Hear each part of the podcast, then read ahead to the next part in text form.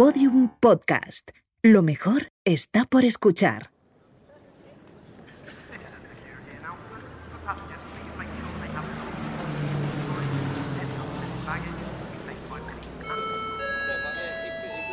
Última llamada para el vuelo con destino Tokio. Por favor, embarquen por la puerta 4.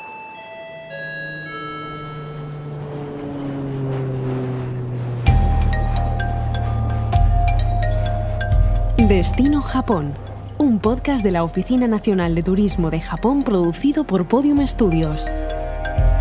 Episodio 3. Un viaje por la cultura japonesa, con Alberto Moreno.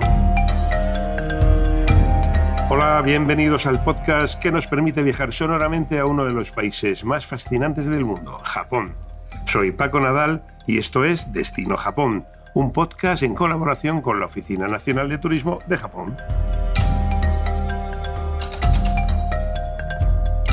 En el episodio anterior recorrimos Japón a través de su gastronomía con Ricardo Sanz, el chef de los restaurantes Kabuki y cuatro estrellas Michelin, casi nada. Se nos hizo la boca agua, la verdad, hablando de sabores, ingredientes, platos.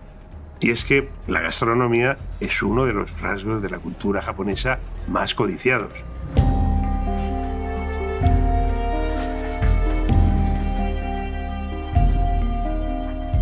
En el episodio de hoy vamos a levantarnos de la mesa del restaurante para perdernos por las calles de Japón, escenario de tantos libros, de tantas películas y series, de tantas fotografías. Nos va a acompañar uno de los periodistas que más sabe de Japón y director de una de las revistas más importantes de este país, Alberto Moreno, director editorial de Vanity Fair España. Incluid papel y lápiz en vuestra maleta para tener a mano todas las recomendaciones que nos va a hacer Alberto para nuestro viaje. ¿Estáis preparados? Pues despegamos.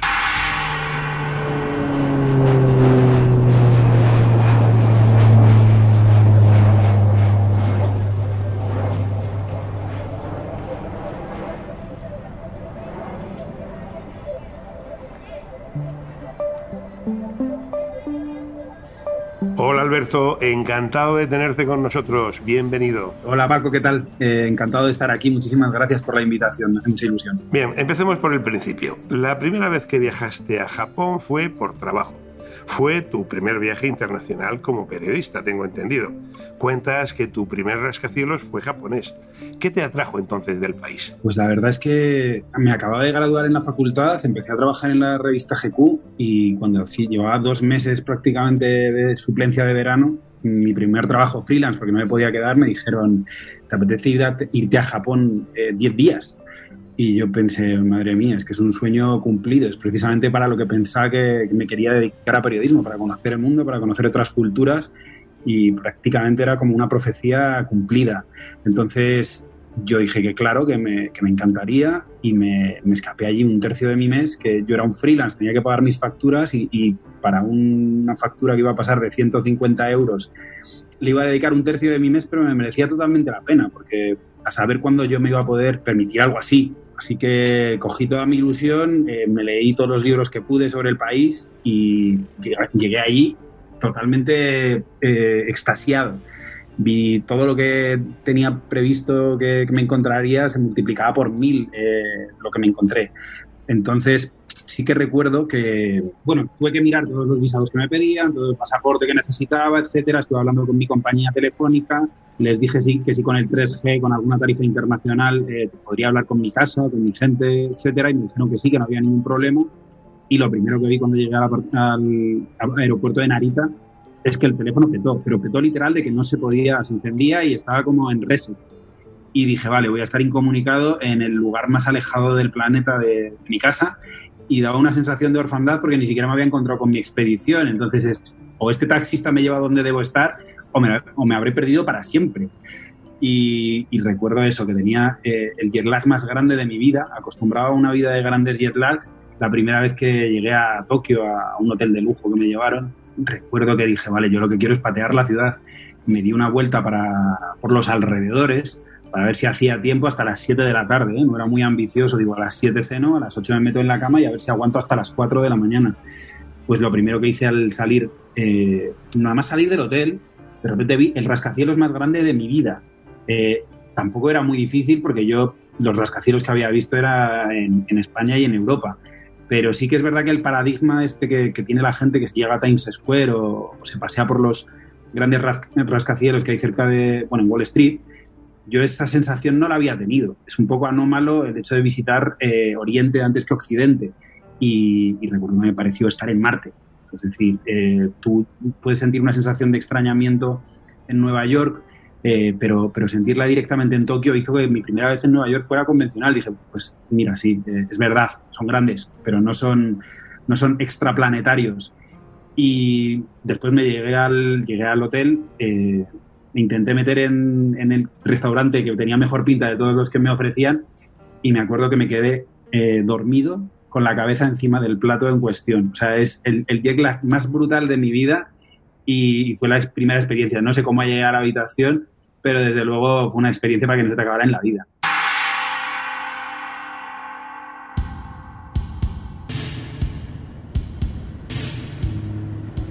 ¿Está bien la piscina? Sí, es estupenda. ¿Has dormido? Aún no. ¿Y tú? No, tampoco. ¿Cuánto tiempo estarás aquí? Estaré en el bar hasta el sábado. bueno, eso está bien. luego saldré con unos amigos si quieres venir. Claro. Bien. Hasta luego. De acuerdo. Adiós. Cuentas también que te sentiste como Scarlett Johansson y Bill Murray en Lost in Translation, aquella mítica película de Sofía Coppola en la que los dos protagonistas descubren en Japón que están perdidos en sus vidas y consiguen reencontrarse consigo mismos. Sí, eh, yo iba con una expedición de, periodistas internacionales, con lo cual no había nadie que compartiera mi lengua, yo no hablé una palabra de español en 10 días.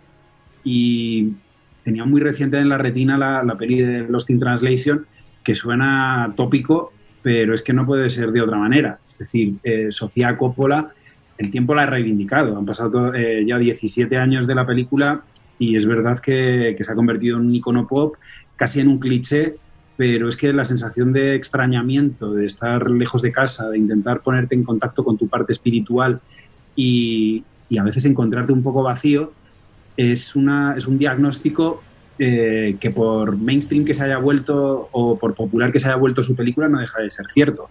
Entonces te ponía en el espejo frente a todas tus incertidumbres y, del mismo modo que hay esta cosa eh, un poco también cliché de irte a la torre de Pisa y hacer una foto sujetándola con los dedos o hacerte una foto a los pies de, la torre Eiffel o cualquier turismo eh, muy, muy emblemático que se te ocurra hacer en, Nueva York o en Los Ángeles, ir por las calles de, Tokio y, no parecer que tú estás protagonizando precisamente esa película es muy difícil porque, porque cada callejón te recordaba a los callejones por los que habían recorrido, que habían recorrido eh, Bill Murray y Scarlett Johansson y además es que toda la pátina de, iconicidad que desprendía la película, eh, tú te podías hacer partícipe de una manera súper fácil es, como cuando vas a un fotocall o te ponen el, típico troquelado de las películas infantiles para que metas la cabeza y seas Gru, pues justamente eso es lo que sientes en cada, en cada callejón de Tokio o en cada restaurante japonés o en cada ventanal de estos súper grandes que hay en los hoteles de lujo que dices, si me pongo con las rodillas un poco dobladas, eh, soy Scarlett echando de menos a todo el mundo y todo el mundo echándome de menos a mí.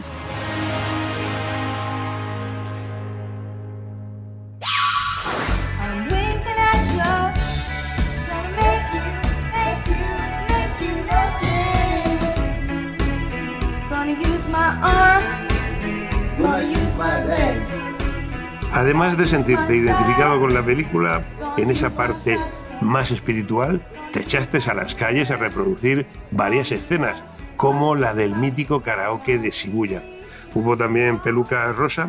Cuéntanos qué tal fue aquella experiencia. Pues en la época preconfinamiento, porque ahora mismo resulta todo muy ciencia ficción, eh, pero el hecho de que tú en una cabina en el barrio de Shibuya te puedas juntar con cuatro personas y no sea un karaoke en el que esté abierto a la audiencia pública, porque prácticamente hay una competencia. En los karaokes que yo he podido visitar en España y en el resto de Europa, eh, tú te peleas por entregarle el mayor número de papeletas al, camarero para que te cuele y, y, para tener tu canción. Aquí no, aquí es totalmente privado. Existen experiencias así en Europa, es verdad.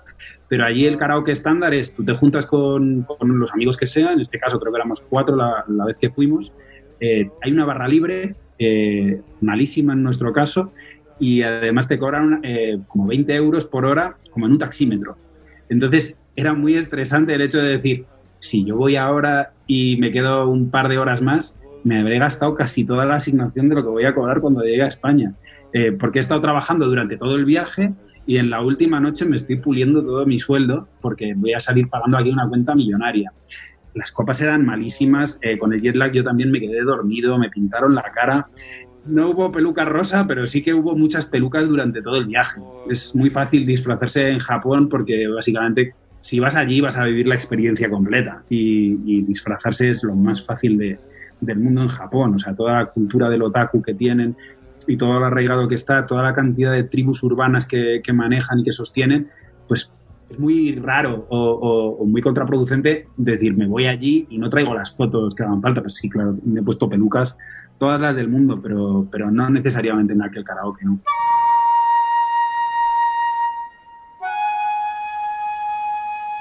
¿Qué tienen las calles japonesas que tanto te atraen? ¿Dónde te transportan? Pues básicamente es un sentimiento de, de que no hay consecuencias. Eh, o sea, yo siempre me he movido mucho en el marco de la legalidad, pero estás tan lejos de todo y sabes positivamente que no te va a conocer nadie, que básicamente pues te sientes en, otro planeta. Y, pero literalmente en otro planeta, porque la gente, eh, los rasgos de la gente no se parecen a ti, eres más alto que la mayoría de gente que, va caminando por la calle a tu lado, eh, no sabes cuándo vas a volver a estar allí, siquiera si volverás a tu ciudad, porque dices, es que de verdad, la sensación de que es, Japón es el país seguramente más seguro del mundo, o al menos la gran urbe, eh, porque lo he contado, lo he hablado con amigos eh, españoles que viven allí, la, la sensación de seguridad que nosotros tenemos, porque podemos mandar que es mandatorio, es, requisito legal, que mandes a tus niños en un tren a los seis años al colegio sin asistencia eh, familiar, pues dices, me da la sensación de que, bueno, aunque pasan sus cosas, eh, Tokio es una de las ciudades más seguras del planeta Tierra.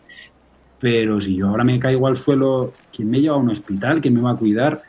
Eh, es sentirte ajeno a todo, extraído de todo, como si te hubieran puesto ahí como un esqueje y dices, vale, puedo hacer lo que me da la gana, me puedo poner a cantar por la calle y a la gente no va a parecer demasiado extraño si no fuera porque soy un occidental de un 83.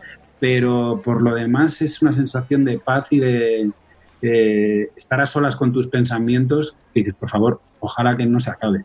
Y asociado a todo esto, eh, yo lo que veía era eso, que no iba compartiendo eh, caminata ni conversación con nadie, que, las calles tenían mi espacio, a pesar de que algunas pudieran estar atestadas, pues serpenteaba, callejeaba y, es raro el momento en el que después de algún callejón estrecho no te encuentres con, con una gran avenida realmente diáfana. Eh, es decir, del mismo modo que te digo que hay eh, edificios bien grandes y muy altos, eh, hay grandes espacios para, para el disfrute de, de, de la majestuosidad y la, y la espaciosidad.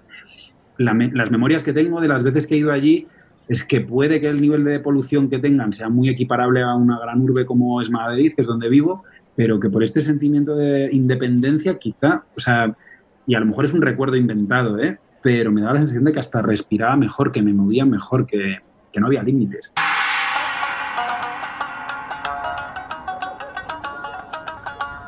En Tokio das rienda suelta a tu faceta como coleccionista. ¿Por qué?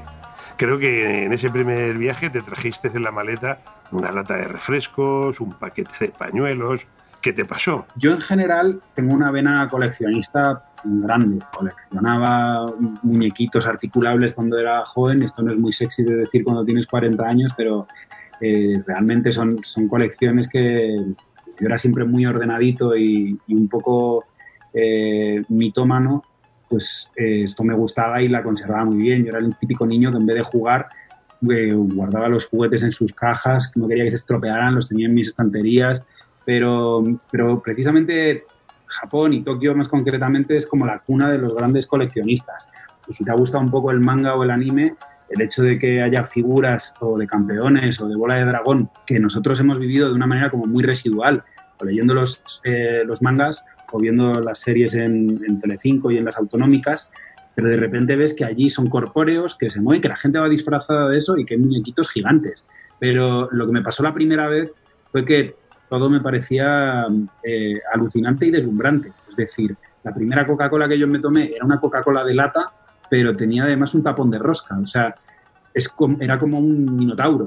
Eh, no, te piensas tú que una lata se pueda fabricar de otra manera, con lo cual eh, ver que allí incluso la unidad básica de, consumo occidental, que es una lata de Coca-Cola, es diferente, dices, oh, qué, qué, distintos somos. Entonces, eh, yo recuerdo que llené la, la, maleta de tonterías, tanto unos fideos que me repartieron por la calle, unos repartidores que, que iban vestidos de ejecutivos, que dije yo, qué nivel, si aquí hasta el último repartidor de propaganda va vestido de huevos, eh, ¿cómo serán los grandes empresarios? pero la lata de Coca-Cola que dices, me compro una y me la bebo, pero es que además me compro otra y me la llevo y la pongo en una estantería porque esto es puro Andy Warhol. Y coger cualquier cosita de, una commodity de un hotel con sus caracteres eh, japoneses y decir, es que esto no... También era una época muy previa a Amazon y que no te podías coger cosas de la otra parte del mundo y que te llegaran en una semana. Pero sí que era una prueba de vida de, algo que tú habías experimentado que otra gente no, y eran, postales como en 3D. Eh, así que me traje todo lo que pude, lo conservé bastante tiempo y luego ya maduré y llené la casa de, de orden, pero, pero durante un tiempo eso estuvo cogiendo polvo en las estanterías. Obviamente eso es una muestra de ese amor y ese mimo por los detalles característico de la cultura japonesa, que convierte hasta el objeto más común en una obra de arte. ¿Qué fue lo que más te llamó la atención? sobre todo un paquete de fideos que me encontré que lo daban listos para consumir en casa. Anunciaban un restaurante y lo que hacían era darte pues, una prueba de eso, pero para que lo hicieras tú en tu casa con una olla. Y era un ejemplo de marketing extremo que me pareció muy divertido.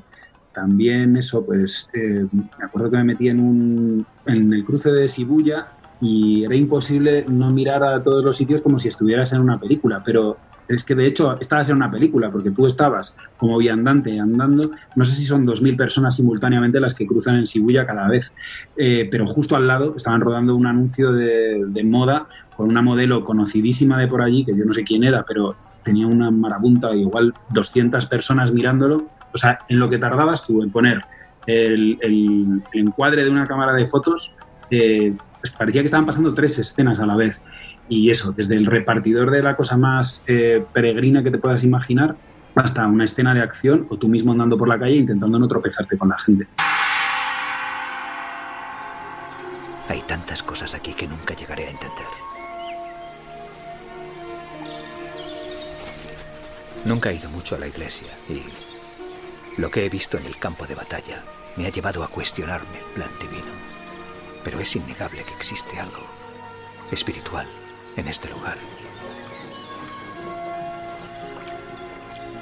Y aunque no sé si llegaré alguna vez a comprenderlo claramente, no puedo ignorar su poder.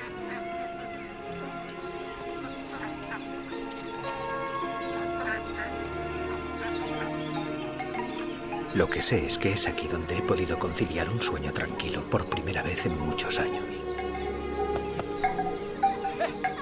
Bueno, salgamos ya de la ciudad. En tus viajes también has recorrido la naturaleza, el Japón más rural, donde todavía se respira esa espiritualidad y esa sacralidad que tanto atrapa de la cultura japonesa. Sé que visitaste la región de Suwa, a los pies de la cordillera Yatsugayake, un lugar, por cierto, mágico, lleno de mitos y de leyendas. También estuviste en Iwate o en Nagano, prefecturas de los Alpes japoneses. ¿Alguna vez habías experimentado esa conexión tan profunda con la naturaleza? Es verdad que la vegetación que, conoces eh, habitualmente en tu hábitat natural, pues tiene el sota caballo y rey de, los pinos, de, de, los abetos, de los cipreses, etc. Tú llegas ahí y de repente te encuentras eh, no solo macizos arbóreos o, vegetación eh, inédita para ti, tanto que, te dan ganas de fotografiar a un árbol, eh, sino que llegas al campo y, es otro sitio totalmente distinto. Si se lo sumas eso a que estás un poco solo, que estás eh, en paz, que estás muy en contacto casi forzado con tu espiritualidad. De repente te encuentras con que a lo mejor es posible que reflexiones sobre tu lugar en la Tierra y lo pequeño que eres. lo cierto es que el, turismo en Japón eh, tiene dos partes diferenciadísimas y yo pude vivir las dos. Es decir, tanto si visitas una gran urbe como puede ser Tokio, Kioto u Osaka, eh, no tiene nada que ver con irte a pueblecitos de, la sierra que, en los que, por ejemplo, yo estuve en uno que se llamaba Sisikuishi, que estaba a los pies de, una montaña eh, y estábamos en una cabaña de madera. Eh, eso tenía acceso a un teleférico y podía subir a lo alto de la montaña, pero a la vez es que era un paraje de pura Suiza. Es decir, tú que vienes de la ciudad más, más apabullante, de repente te coges el tren bala y en dos horas estás en, en la aldea de Heidi y evidentemente pues yo veía, yo he disfrutado y he visto y he revisado Miyazaki muchísimo. No soy súper gran fan, pero sí que hay tres o cuatro películas que me parecen maravillosas y entre ellas, eh, si tengo que elegir una o lo que me recordó aquel, aquel paraje eh, campestre era mi vecino Totoro porque tú te imaginabas que, en cualquier momento podía aparecerte una criatura mágica de tres metros y empezar a darte consejos o llevarte a lo profundo del bosque y enseñarte todos sus secretos. Sin fliparme demasiado. Quiero decir que, era muy fácil la traslación a todo eso, porque de todo lo que había visto previamente me lo recordaba y todo lo que he visto posteriormente, pues me acordaba de mi viaje allí. Con lo cual, creo que, que Miyazaki, aparte de ser narrador esencial de la, iconografía de lo que hay allí, ha sido un gran transmisor de, cultura y de sensaciones con toda la suspensión de incredulidad que le tienes que hacer porque siempre se está manejando con figuras mágicas o con cerdos que hablan o con, con criaturas del mar que también tienen boca y ojos. Pero, pero sí que mi vecino Totoro, yo es que hubo un día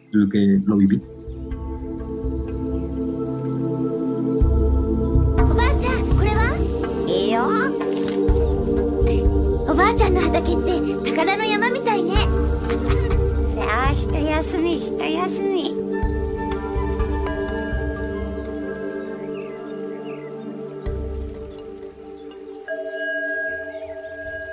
En estas zonas rurales, además de disfrutar y dejarse embelesar por la increíble naturaleza, hay también templos majestuosos como el santuario Suwa Taisa en Suwa, ¿Eres más de calzarte las botas de montaña o de descalzarte para visitar los templos? Pues el tema es que en Japón es realmente compatible, porque eh, los templos urbanos es una realidad súper extendida. Tú te puedes ir a cualquier templo de la periferia y van a tener sus tatamis y te van a hacer toda su liturgia, que en realidad no está nada impostado. Es, eh, a ti te parece una gran performance porque te dan una bata y te dicen tienes que descalzarte y tienes que ir con estas sandalias y manéjate así, así, así y procuras acomodarte lo más posible, no, no dejas de tomártelo casi como un Halloween, pero en realidad para ellos es la cotidianidad. Pero igual que hay templos eh, periféricos o, rurales, en la propia ciudad eh, hay muchísimos. De hecho, una de las experiencias eh, más bonitas que tuve fue el templo de Gensoji en, en Tokio, que podías ir vestido de paisano, no hacía falta descalzarse, podías ir con tu ropa normal. Te, dan unos papeles para que pongas tus pensamientos positivos, los cuelgas de un tendedero y a partir de ahí pues te echan el humo encima, purificador, etcétera. Eh, estar en contacto con tu parte espiritual, a pesar de que no tengas la necesidad en tu día a día cotidiano, dices, pues, jolín, eh, no dejas de respetarlo e incluso decir, a lo mejor ellos saben un secreto que yo no sé. Todo eso eh, es muy fácil de, enseñárselo al, occidental o al turista siquiera, porque, bueno, dicen, no voy, a, no voy a decir que esto no es lo mío, porque no lo he probado. Y una vez que lo pruebas dices, pues, pues de alguna manera me siento, me siento purificado y es, y es una tontería y es momentáneo, pero, pero sucede.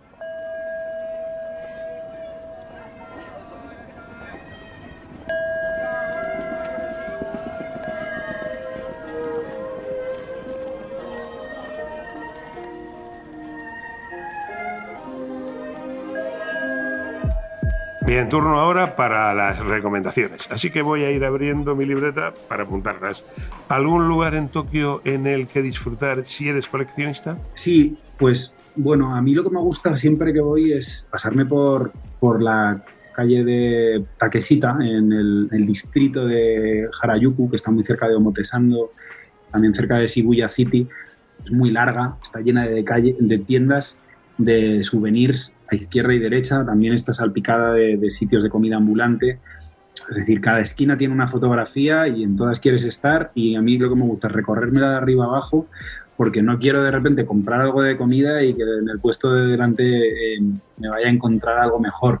O también me recorro todas las tiendas para ver si me voy a comprar esta camiseta de Atom Boy a, un amigo o, o, se la voy a comprar de, de Son Goku. Y a mí me gusta esa calle de manera especial. Y luego, aledaño a eso, pues eh, una de mis tiendas favoritas, que se llama Kiriland, que en esa, bueno, yo tengo un hijo de cuatro años, eh, la última vez que fui fue prepandemia y tenía dos y medio y es que me daban las ganas de llevarme sacos de, de cosas que, que, en Madrid no había y que sabía que le podían fascinar. ¿Cómo se les ha ocurrido esto? ¿Cómo se les ha ocurrido que, que un pájaro a la vez pasara un avión? Claro, se inventaron los Transformers y se inventaron Mazinger Z y se inventaron todos, que de repente en su imaginación no había límites. Pues eso lo transfieren a la mercadotecnia y, se convierte en cosas que, que quieres poseer. Turno para la literatura. Como buen escritor eres también un gran lector. Un libro que nos acerque a Japón desde un punto de vista diferente. Desde un punto de vista académico, yo la primera vez que fui para allá me, me leí El Crisantemo y la Espada, que fue un, un libro que, que, le recomendaron a, pues a una estudiosa el, el, gobierno de los Estados Unidos para ver cómo afrontar la personalidad de, de los japoneses en el conflicto bélico aquel. Y aquello estigmatizó y, y de alguna manera dividió eh, la cultura japonesa entre la cultura de la culpa y la cultura de la vergüenza, que son dos clichés que han arraigado mucho históricamente, pero que no necesariamente lo han condenado los japoneses. Han visto que de una manera autocrítica eh, les podía definir bastante bien. Es un libro pues eso, de, de carácter ensayístico y tiene, tiene su parte teórica. A lo largo de los años se le ha afeado que quizá tenía unas fuentes un poco deficientes porque eh, la escritora que se llama Ruth Benedict había, había hablado con, con gente estadounidense de, de, origen japonés y era gente que no había vivido el verdadero Japón, eh, o por lo menos en su plenitud. Pero bueno, ha sido un tratado que creo que lleva, bueno, seguro que lleva varios millones de copias vendidas y muchas de ellas en Japón. Con lo cual, eh, bueno, esa cierta eh, caricatura o, resumen de su cultura que, les hizo una americana les pareció bien y ha servido para enseñar a muchos occidentales. Y luego más recientemente hay un libro de, Peter Carey, que es un eh, escritor, periodista muy famoso estadounidense, que le han nominado a muchos premios y, bueno, es, allí es una institución que escribió una novelita de 150 páginas, me parece que se puede conseguir todavía, y se llama Equivocado sobre Japón. Y trata sobre la relación pues muy, muy estrecha que él tenía con su hijo, con su hijo adolescente, obses obsesionadísimo eh, con la cultura del anime y del manga, y cómo una manera de, empatizar con él o, de estrechar lazos eh, podía ser ir allí y, explicarle, bueno, de primera mano, para ganarse muchos puntos guays con su hijo, cómo era ese país que generaba la materia prima que él consumía con, con pasión. Y frente al afán occidentalizante del niño, que estaba obsesionado con ir a sitios de comida rápida e intentar encontrar el confort de, de una ciudad como Tokio, que si quieres vivir tu Nueva York en Tokio, puedes. Es decir, te puedes ir al Starbucks, te puedes ir a, a una hamburguesería y, te puedes sentir como en casa. Pues el padre decía que, le encantaría haber enseñado a su hijo el, verdadero Japón. Y el verdadero Japón pasa por desayunar sopa miso, por ir a obras de teatro que, que sean eh, del Japón medieval, de los samuráis, etcétera, y por hacer cosas que al niño le parecían súper aburridas. Entonces, este choque cultural, sumado al choque intergeneracional, es un libro que se lee pues, de una sentada, o sea, yo creo que tarde dos horas o así. Eh, es muy digestivo, tiene mucho humor y es una buena inmersión en, en el Japón que muchos conocemos, pero que Peter Carey se mete hasta adentro.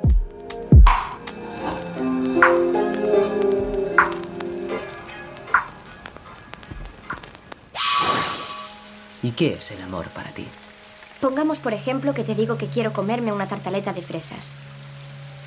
Y tú lo dejas todo y sales corriendo a comprármela. Y luego vuelves sin aliento y me traes la tartaleta de fresas. Y entonces yo voy y te digo, ahora ya no la quiero, ya no tengo hambre.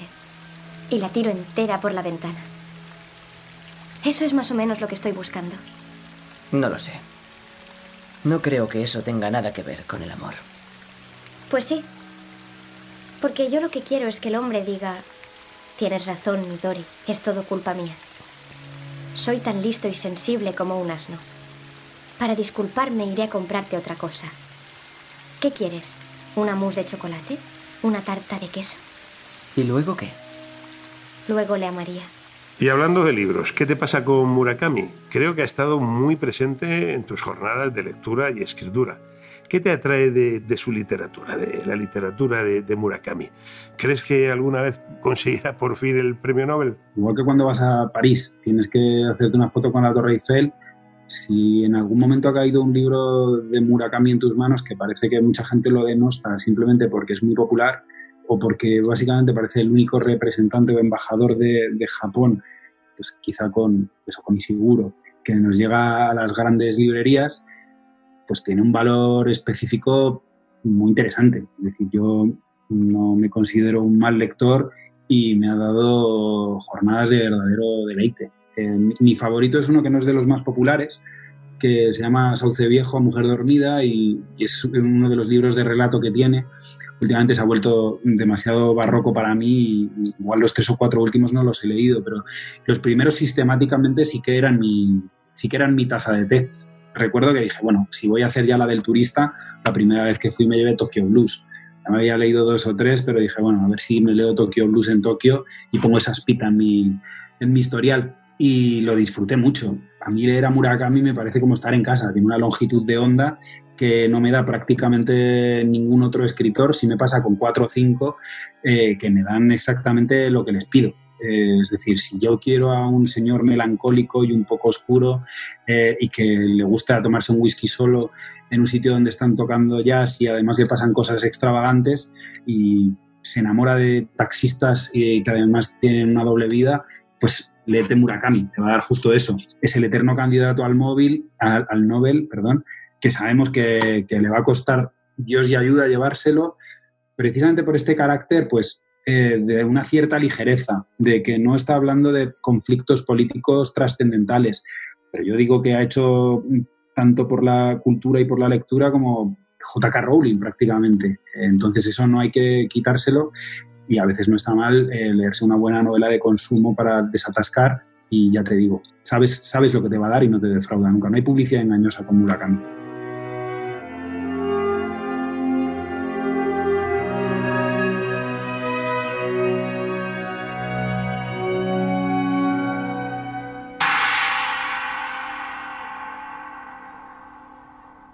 Quédate con una experiencia de Japón menos conocida para el gran público y que no debamos perdernos. Creo que si vas a, Tokio y no te metes en una cabina de karaoke, estarás haciendo algo mal en la vida. Y luego los restaurantes japoneses a los que estamos acostumbrados, en los que hay una carta amplia y, nosotros podemos disfrutar de, sushi, de maki, de nigiris, etcétera, de, las tempuras, aquello está mucho más eh, segmentado. Es decir, ellos pueden ser especialistas eh, exactamente en tempura y que tú vayas a un sitio y son locales muy pequeños y son dificilísimos de recomendar porque mm, a lo mejor cuando vayas ya no están. Entonces, esos restaurantes que a ti te cambiaron la vida, yo diría que la gente se meta desprejuiciadamente a casi cualquiera, siempre puedes ir al TripAdvisor eh, habitual y ver cuál tiene mejores críticas entre los restaurantes de moda, pero si quieres una experiencia un poco más auténtica, un poco más inédita, no recomendable, porque por eso precisamente, porque no sabes si, si eso va a ser perdurable, métete en cualquiera y disfruta. A mí uno particularmente que me gustó fue un, eh, un restaurante de unagi, que es como llaman ellos a la anguila, especializado en anguila, pues tú puedes ir a un restaurante ahora y pedirte tu, tu nigiri de anguila. Allí básicamente lo que hacen es cocinar ese tipo concreto de alimento. El mío estaba en el, en el barrio de Kaguzaraka eh, pero, pero bueno, los habrá por todos los sitios. Pues hasta aquí hemos llegado, Alberto. Muchas gracias por habernos acompañado en este viaje por el Japón más cultural. Eh, pues muchísimas gracias a vosotros, Paco. Eh, espero que esto haya despertado alguna vocación viajera y nos vemos en Tokio, en Kioto o en cualquier pueblito de, de Japón.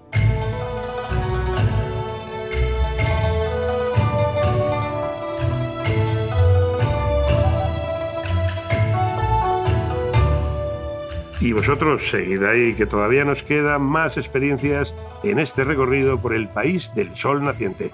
Hasta el próximo programa.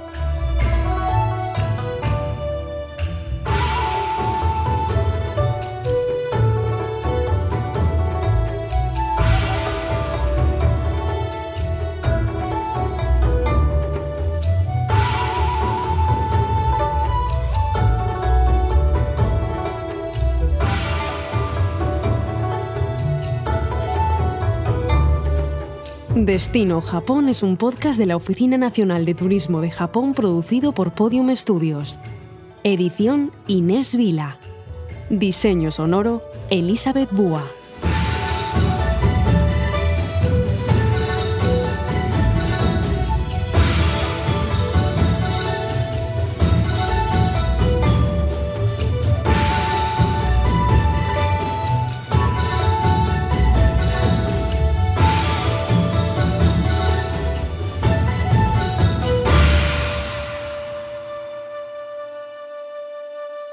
Todos los episodios y contenidos adicionales en podiumpodcast.com. También puedes escucharnos en nuestras aplicaciones disponibles para iOS y Android, y en todos los agregadores de audio.